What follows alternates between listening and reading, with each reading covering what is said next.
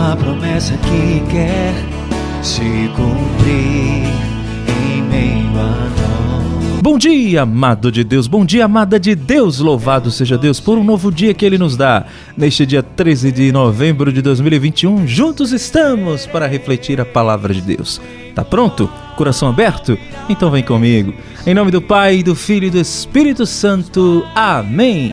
A reflexão do Evangelho do Dia. Paulo Brito.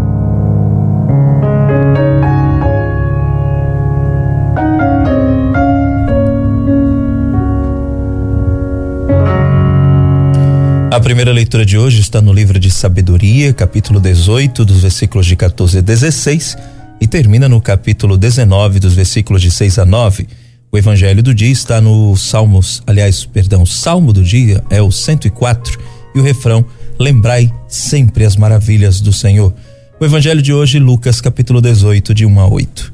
Meu irmão, minha irmã, o evangelho de hoje contra a parábola, Jesus contra, conta a parábola da viúva que insiste pedindo ao juiz injusto que faça-lhe justiça. E o juiz acaba fazendo justiça para que ela não o aborreça mais.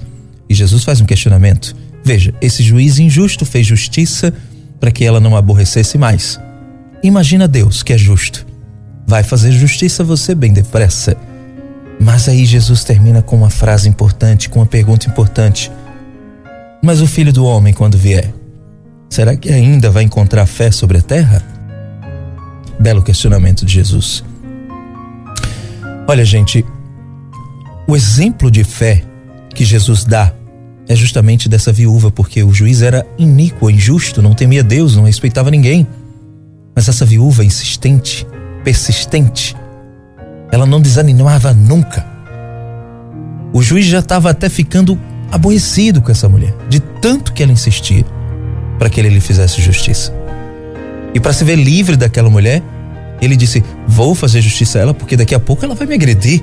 De tanto que ela insiste comigo, eu não sou justo, eu não tenho que aprender a ser diante, a ser diante da insistência dessa mulher. Eu não tenho que aprender a ser justo. Eu vou dar logo para ela parar de me encher o saco. Em outras palavras, né? Popularmente falando. Olha, se este juiz que é injusto faz justiça com essa viúva, Deus não vai fazer justiça com seus escolhidos? Que clamam por ele dia e noite? E por que, que Jesus vem falar isso pra gente? Porque muitas vezes o justo desiste de ser justo. O homem de fé desiste da sua fé. Eu já escutei a pessoa dizer: já rezei tanto, já clamei tanto, mas Deus não me ouviu. Como Deus não nos ouve? Como Deus não nos escuta? Deus não atende a nossa pressa nem a nossa ansiedade e Deus não nos conduz de acordo com a nossa dificuldade.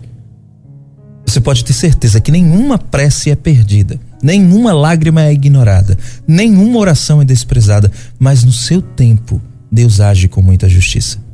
Aconteça o que acontecer, venha o que vier, não deixe de olhar para Deus. Não esmoreça, por piores e maiores que sejam as, aflições do dia a dia. Olhos fixos no Senhor. Nossos olhos não devem se voltar para os nossos problemas, mas para os nossos nem para os nossos fracassos, aliás. Nossos olhos não devem se voltar para as nossas frustrações, mas para o Senhor que cuida de nós. E você pode ter certeza que no seu tempo o Senhor fará justiça.